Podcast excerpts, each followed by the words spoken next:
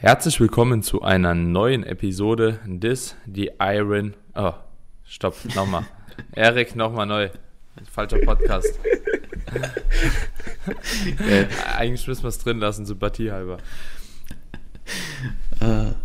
Herzlich willkommen zu einer neuen Episode des The Age of Iron Podcast, dein Podcast für Fitness, Bodybuilding und ab jetzt auch mittlerweile intensiver das Thema Natural Bodybuilding, Bühne und vieles, vieles mehr.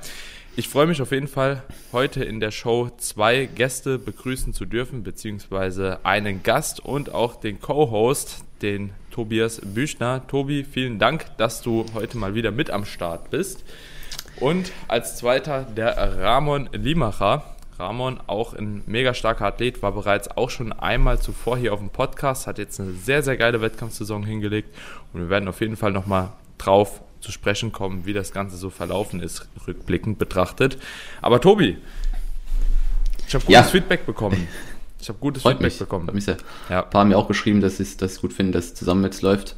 Ja, wie gesagt, ich hoffe, dass sich der Podcast entsprechend Richtung Natural Bodybuilding Contest Prep äh, entwickelt und wir gerade in dem Bereich ein bisschen aufklären können. Ja, ich glaube auch. Und ich habe viele Leute tatsächlich auch bekommen, beziehungsweise viele Nachrichten von Leuten bekommen, die auch beide Podcasts von mir sowieso hören. Mhm. Also mhm. den die Iron Kitchen Podcast und die Age of Iron Podcast. Und die haben auch gesagt, ja, es ist halt auch irgendwo so ein bisschen doppelt gemoppelt.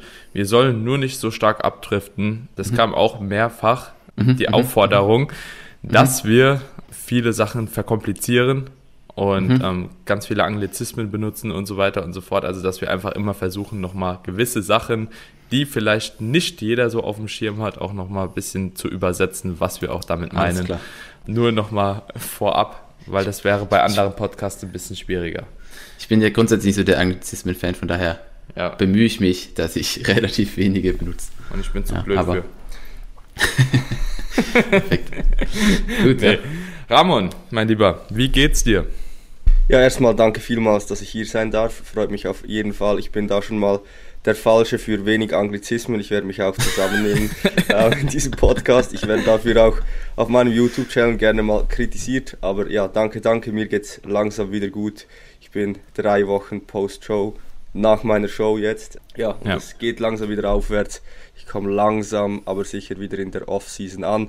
Braucht auf jeden Fall noch seine Zeit, aber ja, mir geht's auf jeden Fall gut. Hm. Danke vielmals. Ja, also so eine Post-Show braucht immer sehr, sehr lange Zeit. Bei dem einen ein bisschen mehr, bei dem anderen ein bisschen weniger, je nachdem, wie viel man isst. Aber ja, das ist halt schon auch eine, finde ich, etwas undankbare Phase, weil eigentlich ist der Kampf, den man sich eigentlich so vorgestellt hat, vorbei. Und mhm.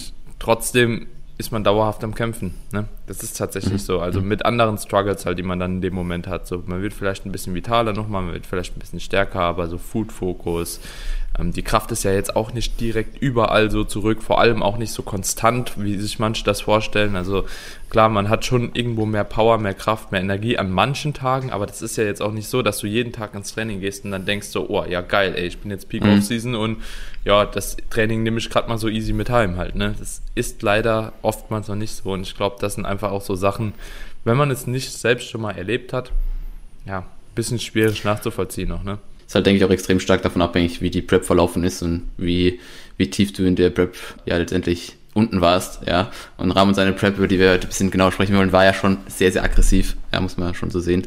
Dementsprechend Härte können natürlich auch die Auswirkungen post, post-comp sein. Ähm, hm. Aber ja, ich meine, äh, wenn du genug Erfahrung mitbringst, dann weißt du, was so ein bisschen auf dich zukommt, auch wenn die Post-Prep-Phase natürlich immer extrem hart ist, egal wie viel Preps du schon gemacht hast. Aber ja, können wir gleich ein bisschen Detail drüber sprechen. Mhm. Aber ich denke, Prep selbst macht schon großen oder hat schon großen Einfluss auf die eigentliche Phase danach. Ja. Ramon, äh, du kannst vielleicht noch mal ganz kurz den Leuten einen kurzen Teaser geben. Erstmal, wie lange du diätet hast, wie viel Körpergewicht du abgenommen hast und vor allem auch vielleicht noch mal rückblickend so welche Shows du mitgenommen hast und wie es auch so gelaufen ist. Also für alle, die das vielleicht nicht so intensiv verfolgt haben, war, denke ich, schon eine der Preps dieses Jahr im Natural Bodybuilding Bereich, die auf jeden Fall am meisten für Aufsehen gesorgt hat, weil es einfach sehr krass war. Also es war krass, mhm. ne, mhm. muss man einfach mhm. sagen. Ja, ja also ich habe im gesamten 29 Wochen gepreppt, im Mai gestartet mit dem Hauptwettkampf Essenbef da 180 Kilo gewogen auf 1,80 mit einem guten Körperfettanteil und bin dann am Ende ähm, in Las Vegas mit 85, 86 Kilo auf der Bühne gestanden. Das heißt mit einem Lowest Weigh-In von 84 Kilo. Das heißt, ich habe in 26 oder 29 Wochen 24, 25 Kilo verloren. Also mein Highest Weigh-In, so in mein höchstes Gewicht in der ähm, Peak Off-Season war ja 109,5. Also und mhm. das tiefste dann ja 84. Das heißt, ich habe gut was an Körpergewicht in relativ kurzer Zeit verloren. Und ich habe die Shows UK DFBA gemacht, bin dort Zweiter geworden hinter Markus. Mhm. War da auch einfach deutlich ja, noch zu soft, zu, mhm. wenig, zu viel Körperfett halt einfach noch, ähm, war noch nicht ready. Dann zwei Wochen später war die SNBF, wurde dort wieder bitterer Zweiter dann wieder Zweiter hinter Enis. Ähm, auch dort hat das Conditioning noch nicht wirklich gepasst oder noch nicht hundertprozentig gepasst oder einfach so, war noch nicht an dem Punkt, dass es halt gegen einen Athlet wie Enis reicht, weil er ist halt wirklich ja, Top-Level. Dann ging es nochmal zwei Wochen weiter, nein, drei Wochen weiter, Diät für die WNBF Worlds in Vegas und ja, dort habe ich mir dann die Pro-Card geholt und habe die Light Heavyweights gewonnen und wurde wieder Zweiter im Overall gegen mhm. Dirk, ja. Ja. Genau, das war also, so die Season. Ja, war auf jeden Fall ein guter Ritt. Ich, ich, ich, ich, ich finde es so super interessant halt, ne? Man hört immer wieder die gleichen Namen und es war ja jetzt tatsächlich eigentlich diese Wettkämpfe, die du genannt hast. Es ist ja international und trotzdem haben irgendwelche deutschen, deutschsprachigen Leute da krass dominiert, ne? Markus hat ja jetzt auch, also du hast ja nicht gegen Markus verloren, nur gegen Markus, sondern du hast gegen Overall-Gewinner verloren. Ne? Mhm. Du hast nicht nur gegen Enes verloren, weil Enes ein guter Athlet ist, du hast gegen den Overall-Gewinner verloren. Ne? Also mhm. es waren ja auch schon immer wieder so Dinge und auch bei der, bei der WM letzten Endes, der Dirk hat ja auch den Overall wieder geholt. Also du hast eigentlich dreimal gegen den Overall-Sieger dann mehr oder minder verloren und als Zweiter, in Klammern verloren, ne, ist ja auch so, äh, ja gut, so, wenn zweimal halt das Conditioning noch nicht gepasst hat, während andere das als Hauptwettkampf fokussieren, weiß so ich halt, auch, ob man das auch so als Verlieren überhaupt halt betiteln kann, wenn das halt jetzt nicht da, das Ziel war schon mit 100% Härte halt zu stehen, während ein anderer halt darauf halt piekt, ne. So, und bei der WM hast du dann den Sieg geholt kann man jetzt das drüber streiten, ob man das als verlieren oder so bezieht. Ja, aber das ist natürlich immer einfach zu sagen, ja, wäre ich in besserem Conditioning gewesen, hätte ich gewonnen ja, ja, oder ja, hätte ich eine Chance, weil schlussendlich geht es ja genau darum, im Bodybuilding am Tag X das Conditioning zu bringen. Und ja, wir haben uns da ein wenig überschätzt und das kann ich auch ganz offen zugeben. Also ja, die Prep war nicht ganz optimal. Wie gesagt, in 26 Wochen 24 Kilo zu verlieren, wenn man dann noch ja, mit einberechnet, dass man noch Shows hat, auf die man gepiekt hat. Ähm, mhm. Ja, dass man vielleicht eine Woche mal nichts abgenommen hat, dann mhm. sieht man schon, was man hier für eine aggressive Rate of Loss gefahren ist, eigentlich durch die ganze Prep. Also mhm. ich hatte keine Refeeds, bis zur UK DFBA dann irgendwie einen vor, den Est, vor der SNBF, keinen Deload für 29 mhm. Wochen. Also ich habe wirklich... 29 Wochen ohne Deload? Kein also Deload, nein, immer trainiert. nichts. Einfach voll okay, durchgeballert. Okay, okay, okay. okay, okay. Ja. Willst, du, willst du sowas nochmal machen? Nein, also ganz, ganz, ein ganz deutliches Nein. Also ich glaube, man hat es auch im Endlook gesehen, dass mein Körper müde war am Ende. Mhm. Also ich bin immer noch, also wenn ich jetzt mir die Bilder anschaue, das Conditioning vom Körperfettanteil hat irgendwie am Ende doch gepasst. Also mhm. ich glaube, mhm. ich war, ja, Endhärte war da, aber trotzdem mhm. war der Look einfach nicht so, wie ich mir ihn vorgestellt habe, weil mhm. einfach diese, diese Pralität nicht mehr zurück, zurück mhm. ganz zurückkam. Also es war, verstehe mich nicht falsch, es, es war ein guter Look, aber mhm. ja, einfach nicht so gut, wie er sein könnte. Hätte sein können, ja, ja. Was ja letztendlich irgendwo immer auch das Ziel irgendwo bei einer Prep ist, dass du natürlich so viel Muskelmasse behältst wie möglich und, und so lean bist wie möglich. Was man auch aber sagen muss, ist, dass so eine Art von Prep hätte, hätte wahrscheinlich nur ein Athlet von seinem Level auch überhaupt durchstehen können. Ja, oder, mhm. oder am Ende einen entsprechenden Look bringen können, weil jemand, der weniger Muskelmasse mitbringt und weniger Qualität, der wird nach 29 Wochen und 26 Kilo Gewichtsverlust wahrscheinlich nach gar nichts mehr aussehen, wenn er nicht entsprechend an Muskelmasse äh, mit, ja. mitbringt, ja. Muss man einfach so sehen, klar, der Körper verzeiht irgendwann am Ende recht wenig. Ich meine, was Daniel vorhin auch gesagt hat ähm, oder in den Raum geworfen hat, dass man von Show zu Show ja eigentlich wo besser wird und du gegen Leute verloren hast, äh, die UKDFBA zum Beispiel als Main Show genommen hast, was deine erste Show war und logischerweise bist du da ja wahrscheinlich noch nicht in der, der Endform, die du brauchst, wenn du vier oder fünf Wochen später noch eine WM machst, ja. Aber gut, ich meine, du hast, du hast extrem viel aus der, aus der Prep wahrscheinlich mitgenommen für kommende Preps und, und weiß, was du eben anders machen musst. Ja, aber ich denke, trotz alledem, nach, nach, so, einer, nach so einer Prep noch so auszusehen wie du, hm. spricht schon dann nochmal für die Qualität, die du als Athlet eigentlich mitbringst. Ja, mhm, die, also, die Platzierung bestätigen das ja. Ja, ich bin wirklich auch überrascht. Ich habe wirklich das Gefühl, so in der Muskelmasse her habe ich extrem viel gehalten. Und dass auch die Kraftwerte repräsentieren das eigentlich, dass da eigentlich wenig wegging. Natürlich wahrscheinlich mehr als es sein müsste, wenn die Prep optimal mhm. gelaufen wäre. Aber für das, wie die Prep ausgesehen hat, war die Muskelmasse, die ich behalten habe, doch sehr gut. Also da war mhm. ich eigentlich zufrieden. Und allgemein, ich bin vielleicht nicht ganz happy mit dem Look, aber ich bin sehr, sehr happy mit der Leistung, die ich gebracht habe mhm. durch die Prep. Mhm. Also da, darauf bin ich wirklich stolz, was ich da geleistet habe, weil ja, es waren einige dunkle Tage dabei. Also ja, so wenn man das vielleicht mal so ein wenig sagen will, wo die Makros am Ende waren und das Cardio und die Steps. Also ich war am Ende wirklich so auf 65 bis 75 Gramm Carbs, 35 Gramm Fett, 40 Gramm Fett ähm, und 245 Gramm Proteins, zwei Cardio-Einheiten von 35 Minuten pro Tag ein Training und 15k Steps. Also da bleibt, Halleluja. da ist wirklich nicht mehr viel da. Ähm, mhm. ja. Das war ja. schon dann. Erinnert mich an die Prep von mir 2017. mit, mit 1400 Kalorien, wo die Omega-3s und BCAs damals noch schon eingeschlossen waren. Ne? Also auch okay, komplett okay, okay. nur noch Salat gefuttert irgendwie. Auch 17.000, 18.000 Schritte gemacht. So, das war auch einfach Zerstümmelung eigentlich. Hm. Macht halt keinen Sinn, aber ja. Ja, aber ich, ich muss sagen. Hat auch wieder gepasst bei mir. Also, keine Ahnung. so, es ist halt. Ja, wenn du halt genug Masse mitbringst, glaube ich, kannst ja, du halt ja, viel genau, machen. Genau, so, genau. Also bevor du wirklich so daran zerbrichst, ne? Also. Mhm.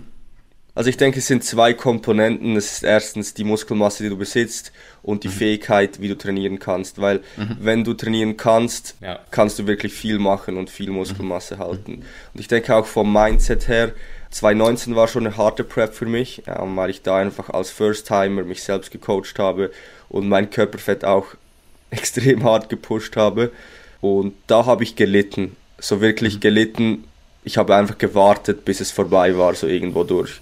Und dieses Mal habe ich zwar gelitten, aber mit einem viel stärkeren Mindset, dass ich diese mhm. Tage, wo es wirklich hart war, mhm. ich konnte sie irgendwo durchschätzen. Ich ging ins Gym, und wusste, es wurde hart, aber ich habe mich nicht vor der Einheit gefürchtet oder hatte irgendwie ja keine Motivation, sondern ich versuchte wirklich dieses Gefühl, ich will jetzt keinen englischen ähm, Ausdruck benutzen, aber ich benutze ihn gleich, ja, äh, ja. trotzdem zu embracen, also wirklich so diese, mhm. diese, diese Digging Phase so wirklich zu embracen mhm. und das mhm das war ein großes Learning. Wenn da das Mindset stimmt, ist definitiv viel, viel möglich und wenn man einfach auch genug hart trainieren kann. Also es ist wirklich viel möglich. Ich war manchmal selbst überrascht, was für eine Leistung man trotzdem noch abrufen kann. Ich meine, mhm. du hast schon eine Car Cardio-Einheit drin, mit 75 Gramm Carbs hast du echt kein Pre-Workout-Meal mehr. Also, und trotzdem gehst du irgendwie in, in eine Leg-Session rein und rufst trotzdem extrem viel Leistung ab und denke, wenn da das Mindset oder die Fähigkeit stimmt zu trainieren, kann man doch viel rausholen. Mhm. Ich denke ich denk auch, es ist jetzt halt kein Musterbeispiel, wie eine Prep ablaufen soll, aber es zeigt eben einfach, was überhaupt möglich ist. Weil wenn du dir wirklich nur die Hard Hardfacts anschaust von Gewichtsverlust in, der, in, in welcher Zeit, plus Makros, plus Cardio, dann denkst du dir wahrscheinlich am Anfang, kann eigentlich nicht funktionieren, wird am Ende voll in die Hose gehen. Und wenn du dann die Resultate davon siehst oder was letztendlich dadurch produziert wurde, sollte man sich eigentlich so ein bisschen im Hinterkopf haben, wenn man, wenn man eine optimal gestaltete Prep angeht und da auch schwere Phasen hat. Hm. Es, geht, es geht schwerer und es wird auch funktionieren. Ja, hm. also. und, und was mir da auch zu dem Thema immer noch mal einfällt, da hatten wir, glaube ich, auch in der letzten Episode mal kurz das Thema hm. gehabt, beziehungsweise drüber gesprochen. Dass viele Leute halt eben auch einfach so die Situation überanalysieren und immer nur mhm. denken, wenn alles perfekt läuft, so kann mhm, man halt genau. eben auch was durchziehen. So, und das ist halt eh ein Problem im Bodybuilding und das spiegelt sich auch so in Rahmens Aussagen eigentlich wieder, wenn du halt eben hart trainieren kannst, ja, und wenn du halt ein gewisses Mus eine gewisse Muskelmasse mitbringst, ja, dann kannst du halt auch einfach viel rausholen, ja, und mhm ja, wenn du halt aber schon daran scheiterst, irgendwie ins Gym zu gehen, so, ja gut, Alter, dann bist du halt auch nicht für den Sport gemacht und dann kannst du auch nicht von dir erwarten, dass du mhm. irgendwie so oben auf dem Treppchen stehst mittlerweile. So, mhm. das ist halt einfach so, ne? Und da, da sehe ich eigentlich so das viel größere Problem, mhm. dass viele aktuell eigentlich gar keine Prep mehr eingehen, wenn nicht 900 mhm. Lebensfaktoren irgendwie stimmen, mhm. so, dass man das auch ohne großes BW und Mimimi so durchziehen kann. Ja gut, Du ja. wirst, aus dir wird nichts, wenn du ja. nur so in eine Prep gehst. So. Also frag, halt, frag mal Patrick Teutsch so. Geht um 4 Uhr nachts trainieren in der Prep, so wenn es sein muss. Weißt du, so, keine Ahnung, Alter. Pff. Ich denke halt, die meisten vergessen, wenn sie irgendwo Klassensieger sehen oder Leute, die Top 3 sind, äh, dass die Leute nicht nur Muskelmasse, Linie, Conditioning mitbringen, sondern, was du eben angesprochen hast, Mindset und Einstellung zu der ganzen Sache. Ja, dass sie, dass sie halt bereit sind, in der Zeit, wo sie die Prep machen, wirklich alles irgendwo da hinten anzustellen, beziehungsweise schauen, dass alles irgendwo funktioniert und das Training halt extrem hohe Priorität hat und, und sie ein starkes Mindset haben, was in den letzten, gerade in den letzten Wochen, wo es eben hart wird, wo viele dunkle Tage, wie Ramon sie genannt hat, äh, eintreten, dass da halt das Mindset entscheidet, dass du das Ganze durchziehst, um dann eben am Ende eine Top-Platzierung zu machen. Ja, und mhm. das vergessen einfach die wenigsten, oder vergessen die meisten, wenn sie, wenn sie, wenn sie an Klassensieger denken, dass das Mindset eigentlich sie dahin gebracht hat. Und natürlich irgendwo auch die Muskelmasse, die Genetik, aber ja der Kopf muss halt, muss halt mitspielen. Ja, und ich denke, ein großer Unterschied zu, in dieser Prep, was ich glaube auch dazu geführt hat, dass die Einheiten so produktiv waren, war einfach die ganze Struktur, meine gesamte Tagesstruktur, die einfach, ja, das muss man nicht schönreden, das ist vielleicht, ja, so von einer sozialen Perspektive die letzten Wochen nicht ganz optimal, aber die letzten sechs, sieben, acht Wochen hat, hat bei mir einfach jeder Tag exakt gleich ausgesehen. Ich habe einen Mealplan gehabt, ich bin um die gleiche Zeit schlafen gegangen, ich habe meine Carbs und so weiter perfekt ums Training getimed. Mein Schlaf war jede, jeden Tag on point und so weiter. Und das hat dann schon auch einen riesen Einfluss auf die Leistung, weil ich hatte wirklich, ich könnte wahrscheinlich mit einer Hand abzählen, wie viele Trainings ich so diese Prep-Trainings hatte, wo man wirklich einfach das Gefühl hat, man geht einfach durch die Bewegung und man hat keine so Contractions oder man hat mhm. kein gutes Gefühl, sondern ich hatte eigentlich bis am Ende das Gefühl, die Einheiten waren produktiv und das mhm. schreibe ich schon viel an der Tagesstruktur, der Planung, der Ernährung und so weiter zu. Mich, mich würde mal interessieren, jetzt, du hast ja auch 2019, glaube ich, mit Diet Breaks auch gearbeitet, oder? Ja. Wie, wie, wie war so für dich der Unterschied jetzt, wenn du mal diese Preps jetzt einfach mal von dir jetzt vergleichst, so 2019 und jetzt auch hier diese 2021 Diät? Hattest du das Gefühl, dass du überhaupt auch so Diet Breaks gebraucht hättest am Anfang? Weil du warst ja auch vom KFA her halt schon nicht niedrig, ne? Also muss man ja auch sagen. Ich denke, die ersten 10 Kilo sind ja wahrscheinlich auch erstmal geflogen, ohne dass du das Gefühl hattest, du bist überhaupt ansatzweise im Defizit, oder? Ja, also ich bin mir da nicht ganz sicher, ist immer schwierig zu sagen, weil Leute, die Diet Breaks machen, sagen, es hat ihnen was gebracht und Leute, die es nicht gemacht haben, ja, wissen ja nicht, ob es ihnen was gebracht mhm. hätte. Ähm, von dem her sind die Aussagen immer schwierig. Ich denke definitiv Refeeds oder ja, Diet Breaks hätten Sinn gemacht. Also wenn ich mhm. jetzt so meine Prep anschaue, ich hätte einfach mehr Zeit gebraucht und dann irgendwie vielleicht um die 90 Kilo Marke zwei Wochen Diet Break mit einem Deload und dann wieder nach, nach unten. Aber ich muss ehrlich sagen, auch für die nächsten Prep war das sicher ein Learning, dass aggressiv zu Diäten und vielleicht ein bisschen weniger Diet Breaks und ein bisschen mhm. weniger Refeeds definitiv funktionieren und auch mental eigentlich mhm. durchstehbar sind.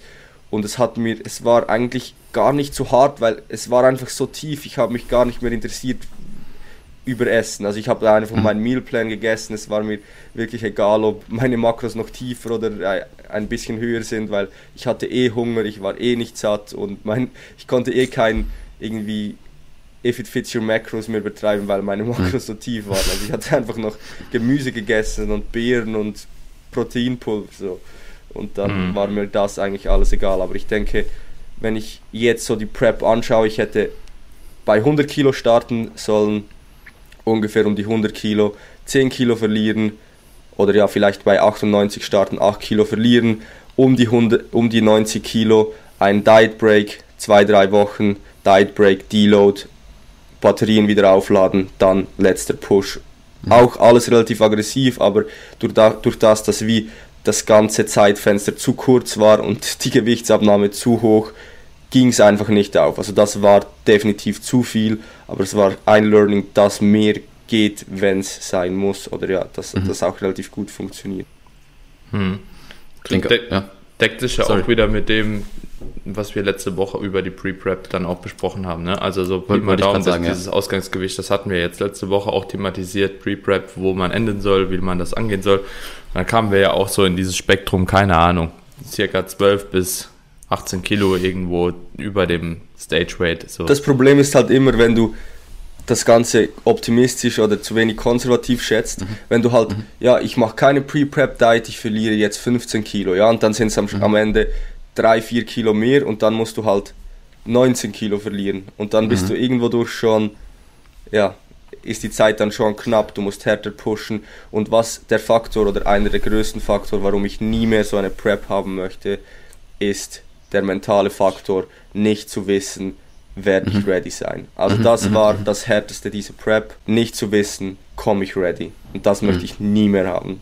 Also im Endeffekt sieht man wieder, dass eigentlich steht und fällt alles mit dem akkuraten Schätzen vom Stage Rate, weil hättet ihr das wahrscheinlich etwas genauer geschätzt, ja, äh, und ihr euch nicht verschätzt, dann hätte wahrscheinlich auch die Zeit, oder hättet ihr mehr Zeit eingeplant, ganz unabhängig von der, von der Ausgangslage jetzt, weil ob Pre-Prep sein muss oder nicht, ich meine, das wie gesagt, hängt stark von der Ausgangslage ab, aber wenn ihr gewusst hättet, dass du wahrscheinlich bei 85 enden wirst oder bei 84 und nicht wie wahrscheinlich, ich weiß nicht genau, was ihr geschätzt habt, aber wahrscheinlich halt ein paar Kilo mehr, dann wäre das Ganze ja wahrscheinlich auch ein bisschen anders gelaufen, weil ihr mehr Zeit gehabt hättet oder mehr Zeit eingeplant habtet. Ja, also. Und einfach zu schätzen, ja, ich habe mal in einem Jahr Off-Season 10 Kilo Muskeln aufgebaut, ist halt sehr schon sehr optimistisch.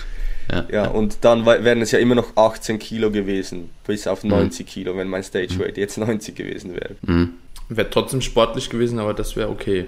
Weil du bist ja, weil, weil ja, man, ja, muss, man muss ja auch sagen, so umso schwerer du als Athlet mhm. allgemein bist und du bist ja eigentlich schon Heavyweight, ja, kannst du halt eben auch ein bisschen härter pushen, ne? Also was so die Abnahmerate pro Woche anbelangt. Und dementsprechend genau. so ist das ja jetzt nicht das gleiche, wie wenn jetzt beispielsweise ein Band haben, das gleiche abnehmen müsste. Ne? Also mhm. da muss man natürlich auch das Ganze ein bisschen differenzieren einfach. Und ich denke, das wäre bei dir als Schwergewicht Machbar auf jeden Fall realistisch. Ja, ja. ja. ja. Mit, mit, äh, mit Diet Breaks und Deloads. Also denke ich trotzdem ist realistisch so am Anfang, keine Ahnung, Rate of Loss von 1,2 bis, keine Ahnung, 1,4, 1,5 Kilo, so kann man dann mal fahren in dem KFA. Mhm. Ne? Machst du halt für fünf Wochen und danach gehst du runter. So, mhm. und ab dann bist du eigentlich easy drin. Ne? Und dann kommt man auch definitiv ans Ziel mit einer späteren, geringeren Rate of Loss. Ne? Also, mhm. so wie es eigentlich so im Lehrbuch steht, mehr oder weniger. Ja, ne? ja. ja aber ich meine, realistisch.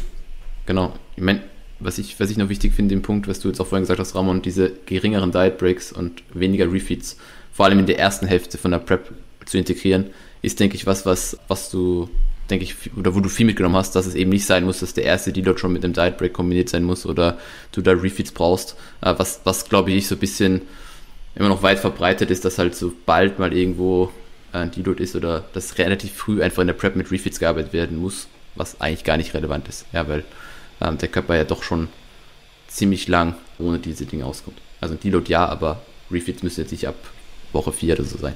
Ja. Hm. ja, ich denke, das ist einfach so, auch wieder Mindset-technisch, viele, wenn sie eine Diät, ja, in eine Diät gehen, mhm. beginnen sie einfach so diese Symptome zu suchen und wenn sie mhm, mhm das erste mhm. Mal irgendwie ein wenig Hunger haben vor einem Meal, denken sie schon, ja, jetzt, jetzt kickt die Prep äh. und ja, dabei ist es einfach wieder ein normales Hungerlevel, weil in der Offseason hattest du einfach irgendwie zum Beispiel gar keinen Hunger, nie am Tag und ich denke, mhm. da einfach wieder Mindset-technisch, dass man da richtig vorbereitet ist, wenn man in eine Diät geht, dass man nicht diese Dinge, ja, man braucht sie nicht so viel. Mhm. Also wenn, wenn du in einem Prep startest, also wirklich wird die ersten acht, neun Wochen, ich glaube nicht, dass du ein Refeed brauchst, wenn du aus so einem Bereich kommst, wo ich mhm. gekommen mhm. bin. So. Genau, genau, ja, so, ja, ich aus.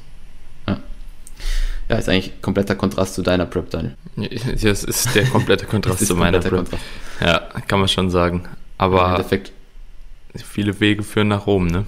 Ey, ich denke, man, man sieht, was alles geht. Ähm, ja. Und ich denke, vielleicht so, was Ramon schon gesagt hat, die Mischung aus seiner ersten Prep und der jetzigen ist wahrscheinlich the way to go irgendwo. Ja.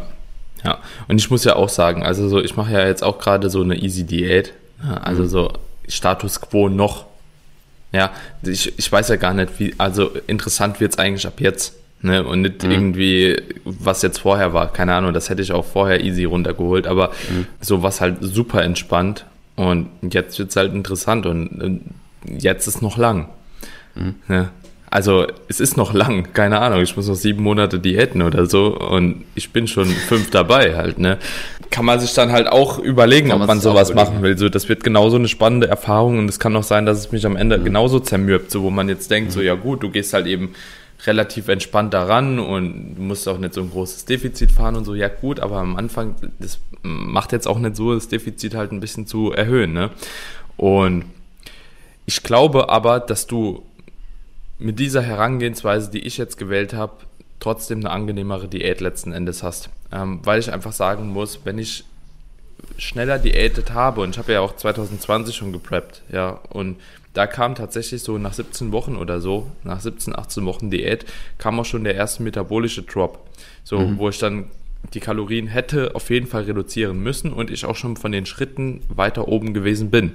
Ne? Mhm. Also so, das ist mir auch mal so gekommen, plus zwei, eineinhalb Einheiten mehr pro Woche, die ich auch gemacht habe, also hinsichtlich Aktivität. Und da ist es jetzt halt eben schon auffällig, dass ich gerade sogar mit 100 Kalorien mehr zum aktuellen Zeitpunkt halt mindestens das gleiche abnehme, wenn nicht sogar mehr. Und das nach 22 Wochen Diät plus jetzt auch dem gleichen ähm, Kaloriendefizit. Also klar, mhm. das ändert sich sowieso. Vielleicht habe ich jetzt ein bisschen mehr Muskelmasse, was weiß ich. Ähm, aber weniger Stress auch. das ist, denke ich, auch ein Punkt, der einfach extrem damit reinspielt. Stress, hormonell viel besser aufgestellt, mhm. Hungersättigung noch voll da, Trainingsleistung noch voll da ich hatte gestern eine Leg-Session, wo ich gedacht habe, so ja, das war eigentlich so eine Off-Season-Leg-Session. So, und das wär, wäre damals, also 2020, schon nicht mehr so möglich gewesen. So, was ich jetzt aber auch dazu sagen muss, du kannst ja auch so eine Prep, wie ich mache, nur machen. Und das ist, glaube ich, auch jetzt interessant für viele Zuhörer. Du kannst sie nur machen, wenn du schon lange trainierst, mhm. wenn du genug Muskelmasse mitbringst mhm. und vor allem auch, wenn du eine lange Offseason vorher hattest. So mhm. hätte ich jetzt nicht schon dreieinhalb Jahre Offseason vorher gehabt, ja gut, ey, dann würde ich die Zeit jetzt auch nicht verschwenden und ein Jahr vorher mhm. schon auf Prep gehen, so. Mhm. Aber mhm. ich hatte so eine lange Offseason, dass ich schon fast gar keinen Bock mehr habe auf Offseason mhm. und einfach nochmal niedrigeren KFA will, weil ich einfach die ganze Zeit nicht mehr damit rumgelaufen bin und das können sich viele einfach, muss ich ganz ehrlich so sagen, nicht leisten im Natural mhm. Bodybuilding, weil viele nicht die mhm. Muskelmasse mitbringen mhm. und auch viele nicht diese Off-Season-Zeit mitbringen, die ich jetzt mhm. mitgebracht habe. Wenn jemand sechs Jahre nur trainiert und dann eine Prep von einem Jahr macht, ja gut, das ist ein Sechstel seiner Trainingszeit. Mhm. So, mhm. im Defizit. ähm, ja, ja. Wenn, wenn, ich das nach zehneinhalb Jahren mache, ja gut, dann ist es halt nur noch ein Zehntel maximal. Ne? Und jo, also ich sag mal so, ich habe jetzt 20 Wochen keine Kraft verloren. Dementsprechend, also keine, keine Kraft verloren. Jetzt letztens mhm. hat so ein bisschen angefangen, wo man so ein, äh, so ein Hybrid-Sumo-Deadlift mal so ein bisschen angefangen hat, so schwerer sich anzufühlen auch und auch mhm. meine Rap weniger war auf die, die gewünschte API. Ähm, aber es ist alles halt noch so voll im Rahmen und das ist auch erklärbar durch einfach das reduzierte Körpergewicht und die Stabilität, die damit halt eben verloren mhm. geht. Aber ja, würde ich die Prep so jetzt jemandem empfehlen? Keine Ahnung, vielleicht Patrick. Mhm. Oh. Einfach, einfach extrem guten Athleten. Ja, weil ja. das sind, also beide Extremformen, sowohl die aggressive Form vom Rahmen als auch die extrem lange Art, die du jetzt hast. Es geht wirklich nur eigentlich, wenn du, wenn du wirklich viel Muskelmasse mitbringst, weil jemand anderes, der ein Jahr diätet, der geht halt ein irgendwann. Es ist, ja. ist einfach so. Ja, das wird, da wird einfach zu wenig Substanz da sein, äh, die dann erhalten bleiben kann, bis, bis du ein Jahr später auf der Bühne stehst. Ja. Hm. Ramon, jetzt habe ich mal aber noch gerade eine Frage an dich. Wenn du, wenn du diätet hast äh, zu Beginn, bei wie viel Kalorien warst du zu Beginn und bei wie viel Kalorien warst du am Ende? Also das würde mich einfach mal interessieren, wieso dieser, dieser Unterschied war von Beginn zum Ende und wann das ungefähr auch bei dir angefangen hat, dass du auf jeden Fall krass anpassen musstest. Weil ich nehme mal an, die waren tiefer. So bei dem, was du am Ende hattest. Ja, also ich habe begonnen mit 3000 Kalorien, sogar 3100 Kalorien und habe mhm. da eigentlich extrem schnell abgenommen zu Beginn. Mhm. Und ja, bei mir hat es so angefangen um die 90 Kilo rum, dass ich diese, ja, diese metabolischen Anpassungen hatten, hatte, dass ich ja, einfach weniger verbraucht habe und dann die Kalorien anpassen musste. Und dadurch, dass wir halt wenig Zeit hatten, ja, wenn das Gewicht stagniert, gibt es dann halt genau eine Option und das ist Droppen. Mhm. Und AJ ist da halt ja komplett emotionslos. Also er geht mit, er ist mit meinen Makros, er hat gesagt, ich vertraue dir, dass du es mental mit dem umgehen kannst und hat eigentlich dann einfach immer, wenn nötig, die Kalorien einfach reduziert. Also wir haben dann auch relativ aggressiv reduziert, wir sind dann von 3000 wirklich relativ schnell runtergekommen und wie gesagt, am Schluss waren es dann so 1600 mit zwei Cardioeinheiten, mehr Steps und so weiter. Also mhm. die Anpassungen waren echt extrem, aber ich denke, viel hat auch damit zu tun, dass ich mich gestresst habe am Ende. Mhm. Also wie gesagt, dass dieser mentale Aspekt, dass du nicht ready wirst, hat mich echt gestresst. Dann zusätzlich irgendwo durch auch noch der Druck so von ich habe das unterschätzt. Ähm, das ist ja meine erste Prep, so ein wenig, wo ich auch Dinge auf Social Media geteilt habe und so weiter. Und so, das habe ich irgendwie dann schon gemerkt. So, du hast plötzlich Leute, die das Gefühl haben, du bist der Beste so und du möchtest natürlich auch der Beste sein. Und dann dieser Druck kombiniert mit dem, dass ich gewusst mhm. habe, es wird knapp, weil ja, ich bin selbst auch Coach, ich weiß, ja, ich werde jetzt nicht plötzlich vier Kilo in zwei Wochen verlieren und plötzlich Stage Ready sein für die UK, die mhm. FBA und dann mit dem so umzugehen, dass du vielleicht nicht 100% ready auf die Bühne gehst, da habe ich mich begonnen zu stressen und ich glaube, das war der Punkt, wo dann ja, ich noch härter pushen musste, weil wie gesagt, ich keine andere Option hatte mhm. und das war auch mhm. der Punkt, wo die Prep meiner Meinung nach eher unproduktiv wurde. Mhm. Ja, und das, die, diese Gegenüberstellung, deswegen, das wollte ich jetzt einfach mal, du hast 3-1 begonnen und warst dann letzten Endes bei 1-6. Ich will jetzt noch nicht den irgendeine Vorhersagung machen. So, ich weiß es auch tatsächlich noch nicht. Ne? Aber ich habe mit 2,6 begonnen, bin jetzt immer noch bei 2,6 und oder 2,7 vielleicht begonnen, so bin mir nicht ganz sicher und habe ja, vielleicht bei 2,7 begonnen, sagen wir mal im Durchschnitt. Aber ich kann mir vorstellen, dass ich tatsächlich halt auch nicht unter 2,3 gehen muss, letzten Endes. So. Und das ist halt, ja, keine Ahnung, ich bin jetzt drei Wochen vor der Zeit.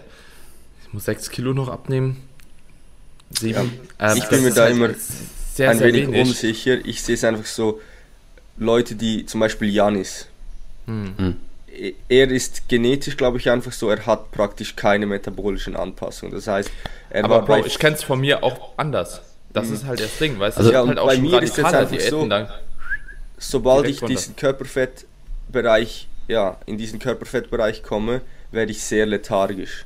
Also mhm. wirklich, man sieht es mhm. mir an, ich muss mich wie zwingen, eigentlich im Alltag nicht ja, längs langsamer zu reden, mhm. langsamer mich zu mhm. bewegen. Und ich glaube, das ist ein Faktor, der bei mir dann extrem viel ausmacht. Das bedeutet, meine metabolischen Anpassungen, wenn ich in diesen Körperfettanteil komme, komme sind relativ stark. Also das ist natürlich dann eher Need und nicht metabolische Anpassungen. Mhm.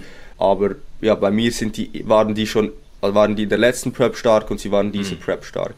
Und ich glaube, wenn ich in diesen Körperfettanteil komme, werden sie immer stark sein. Und ich bin mir dann, ich bin nicht ganz überzeugt, ob es dann ja, klappen wird, aber wir werden, wir werden sehen, ob deine ist, Kalorien ist aber auch super individuell. Ja, das glaube ich weil, auch. Wie gesagt, Wollte ich auch gerade sagen, ja. Weil ich war nämlich auch tatsächlich schon, also, und es spielen ja sowieso auch immer sehr, sehr viele Lebenseinflüsse eine Rolle mit. Ne? Also die ganzen externen Faktoren, die du jetzt auch eben schon benannt hast, mit dem Schlaf, ganz, ganz wichtiges Ding mit der strukturierten Alltagsherangehensweise, die man irgendwo dann aufrechterhält und vieles, vieles mehr. Ne? Also das war auch 2017 bei mir noch eine ganz andere Nummer. Also ich habe jetzt alleine auch schon zweieinhalb Stunden mehr Schlaf am Tag. So, das ist mhm. einfach zweieinhalb Stunden, das ist, keine Ahnung, auf die Woche kannst du das hochrechnen, ne? das ist schon viel. Und ja, ich, ich, ich, ich glaube halt, dass die Faktoren zusammenkommen, dass jedes so einen Ticken beiträgt, mhm natürlich der Körperfettanteil, irgendwann wird er dich zermürben. Sonst würde ja auch ein Athlet, der eigentlich schon drei, vier Wochen früher fertig ist, so vom ersten Wettkampf, ja, nicht irgendwie bei der letzten Show wahrscheinlich trotzdem schlechter aussehen. So, ne? Also irgendwann nimmt er dich einfach ran, der KFA, so und zersägt dich. Ne? Egal, mhm. ob du jetzt auf Maintenance-Kalorien bist oder ob du auf äh, Diät-Kalorien noch leicht bist oder sogar vielleicht sogar leicht im Überschuss. Also der wird dich halt irgendwann platt machen. So. Und ich glaube halt, dass solange man irgendwie so diesen Sweet, Sweet Spot gefunden hat, ne, dass man sagt, okay, man ist jetzt irgendwo noch kurz vor dieser Grenze, dass man die Grenze aber dadurch auch weiter nach hinten rücken kann irgendwo. Mhm. Also so, dass man einfach sagt, okay, man hat halt eben vorher, man ist allgemein nicht so gestresst. Ja, du bist ja mhm. einfach per se nicht so gestresst dadurch und kannst dadurch eventuell durch eine große Nahrungsflexibilität lange einfach Food Focus, Hunger weghalten. Du kannst durch eine äh, durch einen besseren Schlaf kannst du irgendwo deine ja, keine Ahnung, auch so den Stress, der allgemein aufkommt, ein bisschen weiter nach hinten schieben. Du kannst durch die Redu Reduktion der Schritte, also die du auch irgendwo hast, weil du das nicht nach oben anpassen musst, kein Cardio hast, das ist ja alles letzten Endes Stress für den Körper. Und ich glaube, das führt auch dazu, mehr Stress einfach, dass schneller metabolische Anpassungen kommen. Mhm. So, das ist ja auch äh, bewiesen, dass eine längere Schlafzeit und ein qualitativerer Schlaf eine bessere Fettabnahme zur Folge haben. So, das ist ja auch eigentlich so ein Ding, wo man denkt, so, hä, das macht ja gar keinen Sinn. Aber das ist halt so, weil mhm. ich denke, du baust halt mehr Stress ab. So, und Stress ist da einfach sehr, sehr toxisch. Und ich glaube, das spielt dann doch noch eine Rolle mit. Aber wie du schon sagst, der Körperfettanteil per se, wenn der eine Grenze überschreitet, es gibt halt mhm. einfach so eine Grenze und dann wird es halt eklig, ne? Und dann wird es auch droppen und da wird was kommen. Nur die Rate of Loss geht ja parallel auch, jetzt in meiner Prep, wird die ja immer niedriger, wohingegen die bei mhm. dir ja auch die ganze Zeit eigentlich relativ hoch hart hoch war. Ne? Und das macht es natürlich dann auch wieder geschmeidiger. Sagen wir mal, es kommt ein Drop von 200, 300 Kalorien, den ich jetzt haben werde. Keine Ahnung, das ist ja alles nur Spekulation jetzt, Status Quo noch. Aber wenn der Drop kommt, vielleicht bin ich aber dann von der Rate of Loss eigentlich so niedrig, dass sich das automatisch nochmal ausgleicht und ich bei den gleichen Kalorien bleiben kann, nur nicht mehr das gleiche halt damit abnehmen. Hm. Ne? Also so, das ist halt der Faktor. Ja, ich denke, also wie gesagt, ich glaube, das ist definitiv ein Faktor, was ich nur sagen wollte. Auch dann kann es halt einfach sein, dass die Kalorien trotzdem niedriger werden. Also ich denke, es ist ja, einfach keine definitiv. Garantie, aber definitiv, definitiv, ist es ein Faktor, wie ja alles, was du gesagt hast, hat hundertprozentig einen Einfluss darauf. Hm. Nee, ich denke voll. Ich denke halt auch, man muss einfach immer, also ich hatte diese auch Athleten, die von dreieinhalbtausend auf 1,5 oder so gedroppt sind. Und ich hatte hm. Athleten, Athletinnen, die sind in der ganzen Prep 500 Kalorien, haben die von Anfang bis Ende weniger gegessen. Also ich denke, es ist einfach auch, egal, also alles, was du gesagt hast, stimme ich dir vollkommen zu, Daniel, aber ich denke einfach so dieser individuelle Faktor, wie der Körper letztendlich auf ein Defizit reagiert, der spielt halt einfach auch noch eine immens große Rolle, weil äh, am Ende hast du halt die Leute, die auch im Aufbau ihre 4.000, 5.000 Kalorien essen müssen und manche kommen da ja niemals hin. Ja, manche haben im Aufbau ihre 3.000 und fertig und das sind meistens dann auch die, die ja. in der Prep und der Diät einen relativ geringen Kalorienverlust haben, um am Ende mhm. dann stage ready zu sein. Also die von, wie ja. gesagt, Aufbau zu, zu Prep-Ende, da sind vielleicht 1000 Kalorien Unterschied. Und dann hast du die, die halt weit über 2000 Kalorien Unterschied von Aufbau zu Diät haben und das gleiche irgendwo erreichen. Ja, kann, ähm, kann ich wenn, eins zu eins so bestätigen. Also genau, wirklich, ja, genau war, mit der Aussage. Also, ja, ja. ja. Das ist halt, wie die Person dann oder der Körper auf das Defizit reagiert, ist, denke ich, auch wenn alles außenrum passt, also alles, was du gesagt hast, Schlaf, hm. Stressmanagement generell, ähm, eine, eine, große Sache. Und es könnte, oder du hast auch selbst gesagt, ähm, du hast schon Phasen gehabt, wo du mit weniger Kalorien oder tiefer runter musstest in deiner letzten Diät. Ich denke einfach auch Unterschied innerhalb der Person über, über viele Jahre. Ja. Wie, wie gesagt, da, da, da spielen auch so alleine der Schlaf, alleine das Schrittpensum etc. Mhm. pp. Vielleicht hätte ich mhm. das gar nicht so hochtreiben müssen, ja. Mhm. Keine Ahnung. Also ich, ich habe Schlaf geskippt, um mehr Schritte zu machen. So, ich habe morgens einen Spaziergang dann quasi eingefügt, so, weil ich anders halt zeitlich nicht mehr unterbekommen habe, ne. So, war das sinnig? Boah, rückblickend betrachtet weiß ich nicht. Also vielleicht hätte ich mhm. lieber noch mal ein bisschen gewartet und so, aber das da, steck, da steckst du ja nie drin in dem Moment. Gerade wenn du dich selbst strappst, das ist einfach so, ja gut, würde ich auch nie mehr machen, glaube ich wahrscheinlich. Einfach weil ich keinen Bock drauf habe, so diese Entscheidung nochmal treffen zu müssen für mich selbst. Mhm. Was natürlich jetzt beim Ramon seiner Prep und auch bei meiner Prep halt anders ist wie bei den meisten anderen Preps. So deswegen ist es auch nicht ganz übertragbar. Beide Beispiele ist es halt beides ein Extrem. Einmal mhm, extrem absolut. kurz und einmal extrem lang, so, weil ähm, initial, ich musste ja auch nur 93, 5 hatten wir Peak Off-Season jetzt in dieser, letztes war schon höher, aber in dieser 93,5 und ich muss runter so auf, ich glaube 75 haben wir mal angepeilt. Das sind halt auch nur, keine Ahnung, 18,5 Kilo, wohingegen der Ramon halt 24 dann auch runter musste. Ich glaube 24,5 sogar waren es. Äh, das ist plus die kürzere Zeit und so, das sind ja komplette Welten. Also so, also, das ist ja eigentlich war im Rahmen seiner Prep gar nicht so kurz, muss man ehrlich so sehen. 29 ja. Wochen ist ja eine, ist ja eine. Aber hart. Ja, genau, eben die, die, die Intensität der Prep, das ist das, was so extrem war. Ja, weil die, die Prep-Dauer von 29 Wochen ist schon, denke ich, eher. Waren das 29 Wochen bis zum ersten oder bis zum letzten Wettkampf, Ramon? Okay, okay. ja gut, dann waren es 23 bis zum ersten oder so, ne? Gut, das ist dann wahrscheinlich schon wieder eher kürzer, ja, plus eben dieser hohe Gewichtsverlust. Aber gerade für die Zuhörer, dass, dass man so vielleicht eine 25 bis 30 Wochen Prep-Länge ist schon eher irgendwo normal. Ja, also ich Mhm. denke, das ist Ja, jetzt ja. keine, keine Seltenheit oder nicht extrem, aber eher die, also die Intensität einfach dann für Ja. die Prep, die ist dann entsprechend hoch gewesen. Oder sehr, sehr hoch. Und ein Unterschied jetzt, entsprechend niedrig ist. ja, und ein weiterer Unterschied fällt mir jetzt gerade auf. Du hast Mhm. sechs Wochen, jetzt hatten wir gesagt, gell, von UK DFBA bis zur WM waren sechs Wochen, oder? Ja. Und ähm, bei mir wird die Spanne viel länger. Also ich habe den ersten Wettkampf im April letzten Ende Juni. Okay, okay. Ne? Mu- Muss, muss man halt auch, also so im April will ich auch noch nicht ansatzweise so ready sein wie zum Juni hin, ne? aber ist halt der erste Probewettkampf einfach mal, den ich mal mache, um zu sehen, wie sehe ich auf der Stage halt auch mit 77,5 aus. Und beim letzten will ich halt Lowest In oder als Lowest In 77,5 und beim letzten will ich halt 75 haben. Einfach auch mal, um den Look zu sehen, was es denn ähm, als Unterschied macht. Ne? Und da habe ich halt immer noch zweieinhalb oder acht Wochen Zeit oder so, um diese zweieinhalb Kilo dann runterzuholen. Aber es ist ja auch eine deutlich längere Zeitspanne dann nochmal. Ja. Macht eventuell auch nochmal was aus. Also so, neun bis zehn Wochen halt einen gewissen KFA halten. Ich meine, du, in deinem Fall hast du eigentlich nur die Option, dass du fast reversed in die, in die, in Ja, die- hatten, hatten wir ja auch schon drüber so. gesprochen, Ja, werden wir genau, ja genau. auch machen. weil, weil dann da noch immer extrem weiter runter und runter, beziehungsweise es hängt natürlich stark ab, einfach wie du mit den 77 und mit den 75 dann ausschaust. Ja, also Ja. oder mit den 77 ausschaust, was dann noch möglich ist in den nächsten 8 bis 9, 10 Wochen. Hm, ja. Wird auch eh spannend, also keine Ahnung, was da auf mich zukommt. So, ich mache es auch jetzt mehr oder minder so diese Prep, auch einfach um zu wissen, keine Ahnung, mache ich das vielleicht auch mal mit einem Klienten, Klientin, Mhm, mhm, eventuell, ne? Wie wirkt sich das aus? Weil wenn ich jetzt aus der Prep rausgehe und denke wirklich so am Ende, es bleibt jetzt ein- einfach mal so, wie es gerade ist, so und ich denke so, ja, habe ich überhaupt gepreppt so, ne? Ähm, ist natürlich auch schon sehr entspannt und vielleicht auch für, für den einen oder anderen, der sehr, sehr viele externe Stressoren auch in seinem Leben hat. Keine Ahnung, Arbeit, Kind, was weiß ich, ist das vielleicht aber auch eine gute Möglichkeit, trotzdem den Bühnensport halt mit dem Lifestyle zu verbinden und trotzdem halt eben sozial, wie Ramon jetzt auch eben im Kontrast gesagt hat, so, ja, so ein bisschen komfortabel auch mit dem Ganzen umgehen zu können, wohingegen halt eben, wenn man halt richtig preppt und das halt eben auch voll durchziehen muss, jetzt wie der Ramon die letzten acht Wochen, das halt auch schon sozial hart sein kann und wie eine Family darauf reagiert, ist halt vielleicht auch nochmal eine andere Sache, wie eine Freundin darauf reagiert oder wenn man alleine ist, ja, dann, keine Ahnung, bist du halt alleine, gehst halt durch den durch den Misthaufen so, aber ja, das ist halt äh, vielleicht für den einen oder anderen auch eine gute Möglichkeit. Deswegen, es wird jetzt auch für mich einfach mal interessant.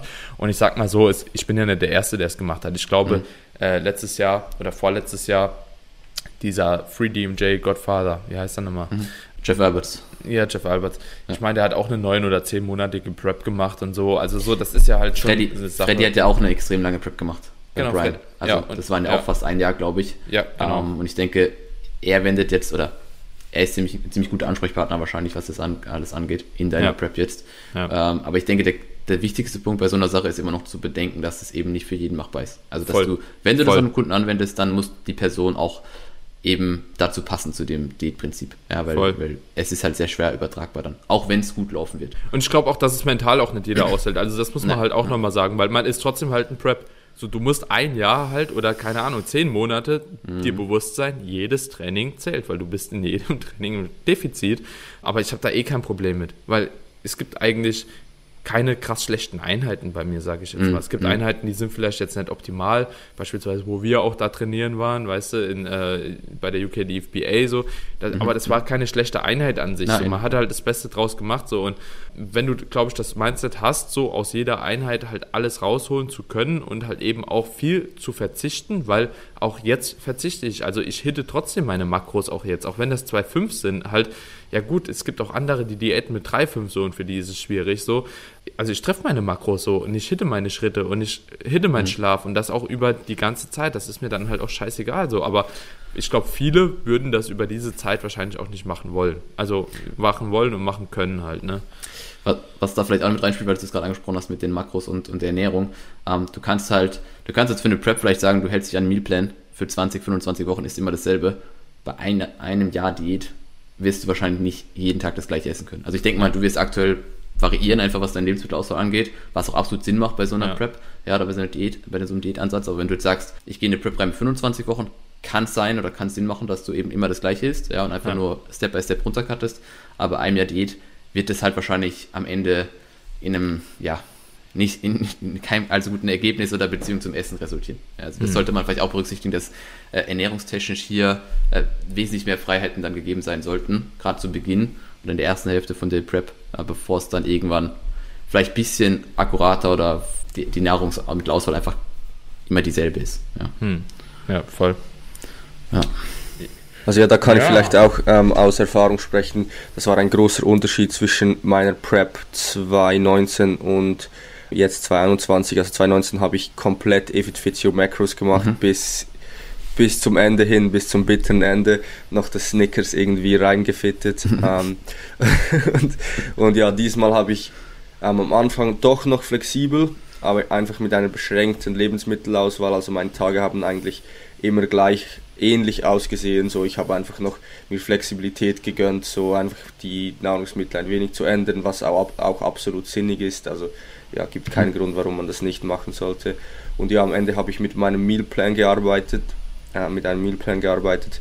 Und ich muss wirklich sagen, so für mich jetzt, das ist wieder eine individuelle Sache. Jemand hilft es, mhm. die Flexibilität zu haben. Jemand hilft es, nicht die, den ganzen Tag darüber nachzudenken. Und mir hat es extrem viel geholfen, für Hunger, für Food Focus einfach einen Mealplan zu haben. Mhm. Also ich habe einfach den Mealplan gegessen. Ich habe nicht ich bin nicht jeden Morgen aufgestanden, auf MyFitnessPal gegangen und habe gedacht, ja, wie mache ich jetzt meinen Tag mhm. heute? Mhm. Wie bringe ich ein so großes und leckeres Meal hinein in meine Makros so?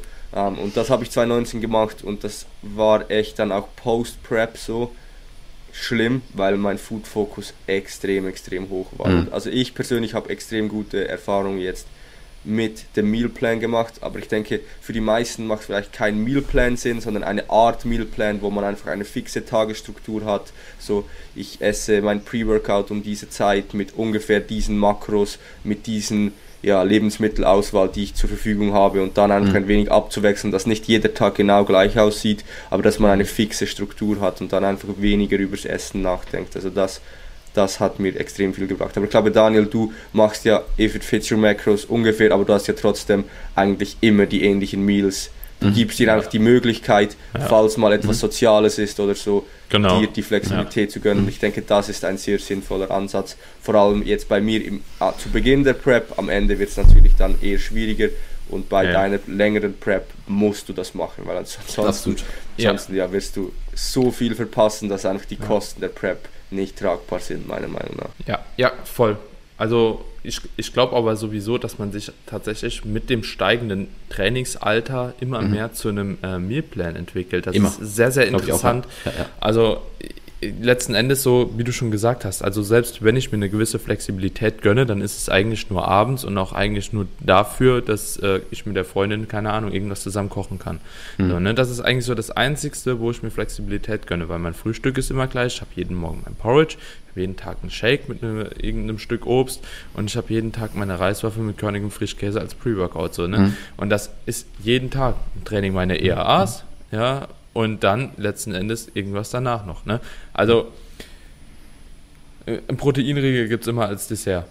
So, dann habe ja, ich noch ein Fenster von, keine Ahnung, 800, 900 Kalorien, was mein Abendessen ist. So. Und darin bewegt sich das immer so Pi mal Daumen 40 Gramm Protein. Da ist jetzt auch nicht so wirklich groß irgendwas Wechsel drin. Und ich würde es jetzt auch nicht krass als Effizienz Macros bezeichnen, weil ich eigentlich schon sehr clean esse, overall. Mhm. Also das ist so, aber es schmeckt mir halt auch, ne? Also ich finde, das ist eigentlich so der sinnigste Approach, den man so fahren kann, meiner Meinung nach. So dass, dass man eine relativ strikte Struktur hat und sich aber die Flexibilität rausnimmt für soziale Dinge, für etwas, das man mal Lust drauf hat, aber die Struktur irgendwo durch beibehält. Weil ich finde, beide mhm. Approaches im anderen Extrem machen keinen Sinn. Mhm. Also ich sehe mhm. den, den Vorteil oder den Nutzen gegenüber den Kosten ja nicht wirklich sinnig, einen vollen Mealplan zu haben und dir nichts zu gönnen. Also es, es, bringt dir eigentlich keinen großen Vorteil. Und auf der anderen Seite, ja, wenn du voll If It Fits Your Macros machst, ist es einfach auch nicht optimal. Da muss man sich, glaube ich, auch nicht drüber streiten.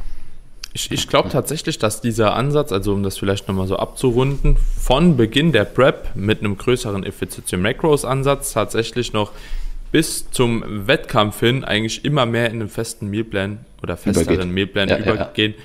Muss oder sollte und auch automatisch das Ganze so ist, wenn mhm. man schon mal gepreppt hat.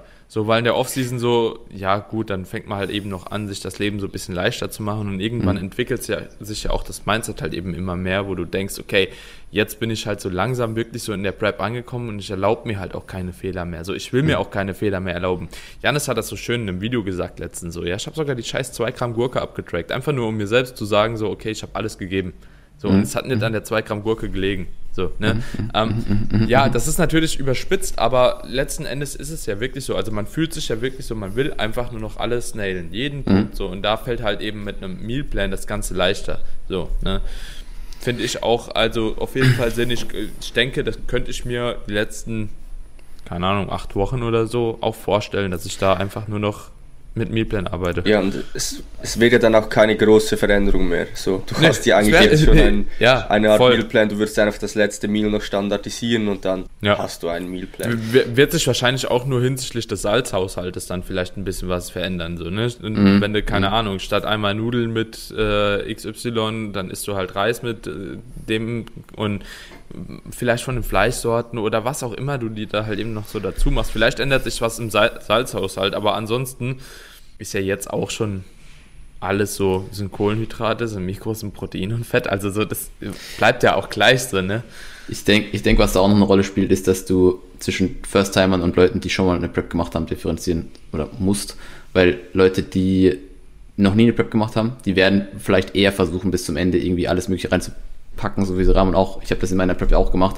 Bis zum Ende immer, mhm. immer was Neues, egal wie die Makros waren immer habe ich irgendwas probiert reinzubauen und, und das ist einfach ein Punkt, den man ja sehr häufig auch als Feedback dann von Klienten bekommt, zumindest war das dieser bei mir der Fall, dass sie eben sagen, okay, gegen Ende will ich alles einfach viel strukturierter halten und was der Janis gesagt hat, du willst am Ende einfach dann doch alles richtig machen und nicht sagen, okay, das und das und das äh, bringt jetzt hier noch irgendwas durcheinander und äh, ich kann und da, darauf nicht mehr verzichten, sondern du verzichtest, weil du weißt, was du am Ende für Resultat willst. Und äh, das fällt als Second Time wahrscheinlich etwas leichter als als First Timer. Ja, also mhm. das, das wird damit auch noch reinspielen. Die Erfahrung muss, denke ich, auch jeder machen, wenn er, wenn er First Timer ist und das nicht vom Coach hören will oder das irgendwie so ein bisschen ja. erleben will, dass er halt doch noch am Ende sein Eis reinbaut und dann wieder merkt, okay, ich habe vielleicht Verdauungsprobleme und ist doch nicht so ja. geil, mein Food-Fokus steigt. Aber am Ende lernt man daraus und jeder erfahrene Athlet bringt eigentlich dasselbe Feedback, ähm, dass mit jeder Prep beziehungsweise mit jedem Mal, wo du ein Diät machst, die Ernährung eigentlich immer identischer wird und irgendwann du eigentlich nur noch mit Mealplan arbeitest, der natürlich eine gewisse Flexibilität zulässt. Und, und, und das Komische, was ich finde, irgendwie ist, fühlt sich auch besser an. Also ja, voll. Ich, ich, also, also nicht nur, weil man weiß, okay, man ist cleaner und das ist standardisiert und es läuft besser. Ja, ja, ja. Also es fühlt sich auch einfach besser an, weil die Meals sind ja meistens doch schon auch irgendwie clean. Ja, mhm. also so, das ist ja nicht so, dass du dir standardgemäß irgendwie das Ben Jerry's halt eben reinfittest. Ja, so. Ja.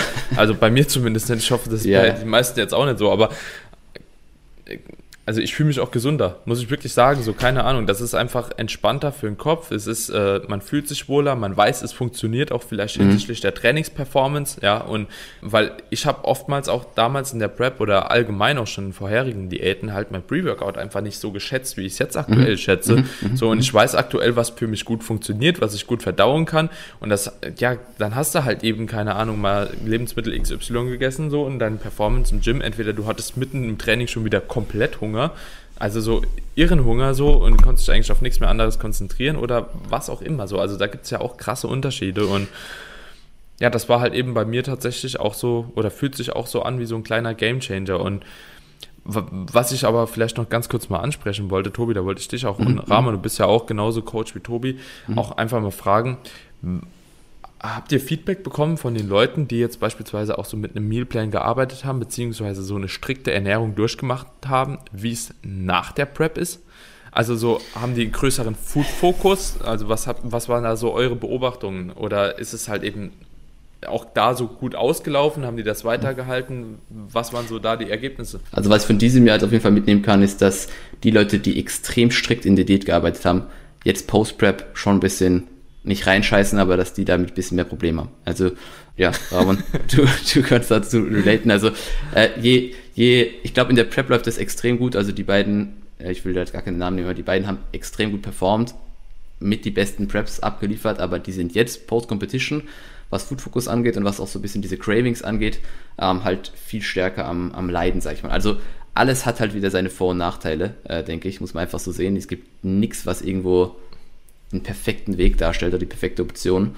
Und das ist mit Sicherheit auch eine sehr individuelle Sache, aber ich glaube, dass eben durch diese sehr lange monotone Ernährung und dieser komplette Verzicht, ja, weil am Ende, wie Ramon schon gesagt hast, du hast ja beim niedrigeren Makros jetzt nicht mehr die Flexibilität, da alles irgendwo reinzufitten, wenn du dich einigermaßen an, äh, an was hältst und schaust, dass du eben noch Obst und Gemüse drin hast, genug äh, hochwertige Kohlenhydratquellen, hochwertige Proteinquellen und so weiter, da, da passt eigentlich nicht mehr viel Shit rein und da musst du ja relativ strikt arbeiten und sehr, sehr clean und dass du dann halt danach so ein bisschen mehr Cravings hast, äh, ja, ist, glaube ich, kann man sich fast denken dann. Ja, ja also genau so war es wie bei mir. Es war wirklich ja, ja. Ähm, spannend, das zu beobachten. Ähm, mein Food Focus und auch der Hunger war eigentlich nicht so schlimm ähm, während der Prep.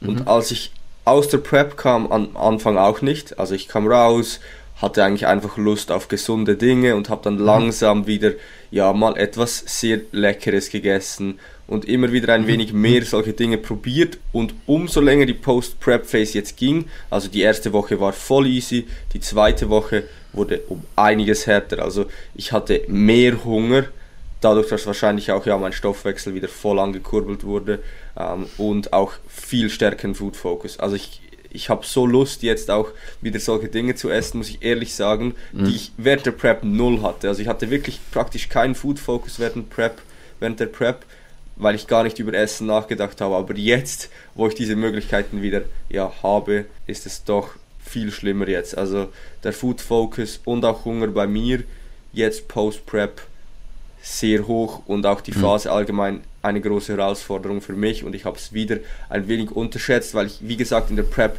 ja, ich habe gedacht, ja, ich komme jetzt aus der Prep ohne Food Focus, meine Hunger Levels sind gar nicht so hoch. Ja, jetzt, let's go, ich gehe einfach zurück, hitte meine Makros so. Und so ganz so einfach war es jetzt bei mir doch nicht. Also wie gesagt, ich bin jetzt drei Wochen Post-Show, so circa 4 Kilo über Stage Weight, was noch moderat ist, aber ich muss halt jetzt, jetzt die Komponente Willenskraft doch wieder sehr stark benutzen. Also Disziplin jetzt muss ich, ja, ist, muss hoch sein momentan bei mhm. mir. Ansonsten knall ich mir da doch. Ich könnte jeden Tag 6000 Kalorien essen ohne Problem mhm. Aber Ramon, was man da auch sagen muss, in einer Post-Comp Willenskraft aufzubringen, finde ich noch härter wie in, in, in, der Show. Also so Respekt an dich, dass du das überhaupt so durch. Also jetzt auch, klar, es sind jetzt erst drei, vier Wochen rum, aber also drei, vier Wochen Post-Show, das schon so lange aufrechtzuerhalten, ne? Das ist schon stabil. Also muss man wirklich sagen, das ist schon stabil, ja. Und ähm, ich kenne wenige, die es schaffen. Hm? Ehrlich, also, also gerade nach so einer Prep, die du durchgemacht hast, ich kenne wenige, die es schaffen, so strikt zu sich selbst zu sein und dann immer noch zu sagen, so, okay, ich gehe jetzt auch langsam nur raus. Also das ist ja, es ist auch schwierig, weil halt ja auch so, du arbeitest halt auf dein Ziel hin und meine Motivation jetzt, das Ganze zu machen, ist ein produktiver Aufbau und dieses Ziel ist mhm. halt im Vergleich zu einer Show so viel kleiner, wenn man ganz ehrlich ist. Also ähm, ja, die, die Versuchung jetzt einfach zu sagen, ja, ich esse jetzt ein wenig mehr, weil ich muss ja dieses Körperfett sowieso irgendwann wird es sowieso wieder mhm. draufkommen. Zusätzlich, wenn die Trainings auch nicht noch nicht ganz so gut laufen und so weiter, ist man dann, mhm. dann braucht es schon momentan viel Willenskraft, auch weil jetzt bei mir vielleicht im Vergleich zu anderen die Nebeneffekte noch stärker sind oder wie auch zum Beispiel Libido halt lang, langsamer zurückkommt, als wenn ich jetzt halt schnell mhm. reinhaue, ist schon mhm. sehr hart und ich bin gespannt, das ist für mich jetzt auch wie ein Test, wie funktioniert das? Ich möchte das Ganze mal so restriktiv machen, um dann auch mit meinen Leuten so wie beide Extreme zu haben, weil ich habe letztes Mal relativ hart reingehauen und jetzt möchte ich es restriktiv machen und einfach schauen, komme ich da raus? Also kann ich mit Faktor Zeit das rausholen, um mich dann wieder gut fühlen oder braucht mhm. es einfach, dass man diese Restriktion mal loslässt und einfach reinhaut? Ähm, ja, das ist für mich jetzt wie auch ein Selbstexperiment. Klappt es oder klappt es nicht? Und ich werde dann schauen, ja, wo ich dann vielleicht in der Mitte meinen Ansatz nächstes Mal setze. Ich denke, was Postcomp halt einfach da so extrem wichtig ist, was du eben schon gesagt hast, es hilft dir halt, wenn es schwer wird. Nicht, dass du sagst, ich will jetzt einen produktiven Aufbau oder 2025 äh, die, die beste Form so. Erst, das ist halt, das Ziel ist viel zu, viel zu weit weg. Also du musst eigentlich schauen, dass du Postcomp irgendwo wirklich greifbare, kurzfristige Ziele hast, damit du eben die Disziplin aufwenden kannst, in dem Moment, wo du eben Cravings hast und gerne deine 6000 Kalorien isst, äh, statt dir da dann Gedanken drüber zu machen, dass du beim nächsten Mal auf der Bühne halt besser aussehen willst. Das wird dir nicht helfen. Ja, das ist einfach viel zu, das ist so ein Wunschgedanke, aber der, der bringt dich halt. Ja, zum Beispiel mein Ziel war es halt so, klingt extrem dämlich, ähm, das hier zu sagen ist vielleicht auch, auch blöd, ähm, aber mein Ziel war es, kein Mondgesicht wieder zu bekommen, weil letzte Prep, ich habe mir Salz reingehauen, alles und mein Gesicht war extrem, extrem aufgebläht, also einfach komplett eine Wassermelone und das ging dann auch wirklich einige, also es ging mehr als einen Monat, bis das wieder weg war und ich habe einfach wirklich miserabel ausgesehen und mich anschließend auch miserabel gefühlt und meine Motivation war auch einfach, ich will das nicht mehr. Ich will mich nicht mhm. mehr wieder so schlecht fühlen nach der Prep, weil das ist schon, ja, es gibt viele, viele Fallen, wo man so reintappen kann post-Prep und es ist extrem schwierig da irgendwie die Balance zwischen Restriktion, sich ja den Freiraum gönnen, den man braucht nach so einer Phase und dann vielleicht ja den Körperfett draufzulegen, den man braucht, aber nicht so viel draufzulegen, dass dein Body Image dann vielleicht wieder komplett am Arsch ist. Das ist wirklich mhm. eine sehr, sehr schwierige Phase, finde ich. Mhm. Voll. Aber ich fühle es. Also man, ja, ich glaub, man, ja, man, raten. Ja, ja man, man darf es ja, wie, wie Ramon schon sagt, das ist natürlich immer sehr, sehr schwierig, da irgendwo öffentlich sowas von sich zu geben, weil natürlich, wir wissen alle, halt die Gesundheit geht halt in dem Moment vor, aber jo, aber ich wage auch, muss ich ehrlich sagen, zu bezweifeln, dass es Gesundheit ist, wenn man davon spricht, sich halt eben am nächsten Tag irgendwie zwei Pizzen reinzuziehen, dann noch ein Ben Jerry's und so. Das hat auch nichts mit gesund zu tun. Da kann man sich auch einreden, was man will. Das ist einfach auch nicht gut für dein Verdauungs... Und das merkt ja auch jeder. Jeder kriegt Sodbrennen, Verdauungsprobleme, sie sieht aus wie Scheiße. Ne? Also das sind ja jetzt mehrere Faktoren, die da einfach dann reinkommen. Also ich glaube auch nicht, dass das halt eben gesund ist, letztlich, muss ich halt ganz klar sagen. Und ja. Bin, ich absolut. bin mir auch nicht sicher, also ich habe zum Beispiel diese alle Dinge halt nicht momentan zum Beispiel und ich bin ja in einem Überschuss. Also mein Ziel ist es jetzt auch nicht, keine Ahnung, drei Monate hier zu bleiben, sondern mein Ziel ist es zuzunehmen, jedoch einfach langsamer, als ich es letztes Mal gemacht habe. Ja. Und ich denke dann, ja, es geht halt dann vielleicht, vielleicht zwei Wochen länger, aber irgendwann es ist halt, es ist halt echt egal, wie viel Kalorien du konsumierst. Also du musst dir im Klaren sein, dass du, wenn du mit dreieinhalbtausend Kalorien zunimmst, und nicht satt bist, du wirst es halt mit viereinhalb, fünfeinhalb oder sechseinhalb auch nicht sein. Aber du wirst halt wesentlich produktiver nach vorne kommen, wenn du bei den dreieinhalb bleibst. Ja, also das ist egal, welche Kalorien du letztendlich am Ende Post-Prep den Leuten vorgibst. Der Hunger wird eh da sein, ja, und, und ihnen halt klar zu machen, dass die geringere Kalorienanzahl oder eine höhere Kalorienanzahl nicht wirklich für einen Benefit sorgt. Aber ich denke, wichtig ist auch, ja, es gibt keine richtig und falsch so wirklich, wenn oh, du es wirklich genau. brauchst, Absolut. dass Absolut. du dir diese Freiheit einfach gönnst und einfach ja deine Kapazitäten irgendwo durch halt jetzt am Limit sind, dann denke ich, ist es auch blöd, sich schlecht zu fühlen, weil man jetzt, ja, ich denke, da die Beziehung zu messen ist dann schon kritisch, wenn man dann sich mhm. jedes Mal schlecht fühlt, wenn man diese Kalorien isst. Ich denke, wenn man sie braucht, dann sollte man, sollte man sie sich auch nehmen. Also ich denke, da gibt es kein wirkliches richtig und falsch. Die Post-Prep-Phase sieht ja auch für jeden anders aus und das ist Absolut. auch richtig so. Absolut. Ja, ja, absolut, voll. Das, das sind immer sehr, sehr wichtige Punkte, Ramon. Also gerade für die Zuhörer, Zuhörerinnen, die das erste Mal hier eine Prep machen und vielleicht jetzt sich nicht in so ein, ja, in so, so eine Situation halt eben reinbringen können oder geiseln können, sage ich jetzt einfach mal, ne? Weil ich konnte es auch nicht. Also 2019, ich, ich hab, hatte null Kontrolle. Ich hatte auch keinen Coach und ich hatte wirklich null Kontrolle. Ich habe einfach gegessen. ja, fühle ich. Aber Männer, ich würde sagen, den Podcast können wir hiermit eigentlich auch abschließen. Ich glaube, das war ein sehr, sehr rundes Ende gerade. Absolut. Falls ihr noch was habt, gerne raus damit. Ansonsten denke ich, war das ein sehr, sehr feiner Abschluss auf jeden Fall dahingehend. Ja, schon. Alright. Gut, meine Freunde, wenn euch der Podcast gefallen hat, dann dürft ihr natürlich wie immer eine kleine Teilung da lassen. Also macht einfach einen Screenshot von dem Podcast, haut es in eure Story rein, verlinkt mich, den Rahman und den Tobi. Wenn ihr auch mehr in dieser Konstellation haben wollt, natürlich auch sehr, sehr gerne. Und ansonsten wünsche ich euch auf jeden Fall allen noch einen wunderschönen Tag. Ich weiß gar nicht, ist das der letzte Podcast vor Weihnachten? Es ist der letzte Podcast vor Weihnachten, meine Freunde. Dementsprechend auch schon mal äh, frohe Weihnachten. Und einen guten Rutsch wünsche ich zum späteren Zeitpunkt dann. Perfekt. Jo, Männer. Macht's gut. Dann haut rein. Ciao, ciao. Ciao, ciao.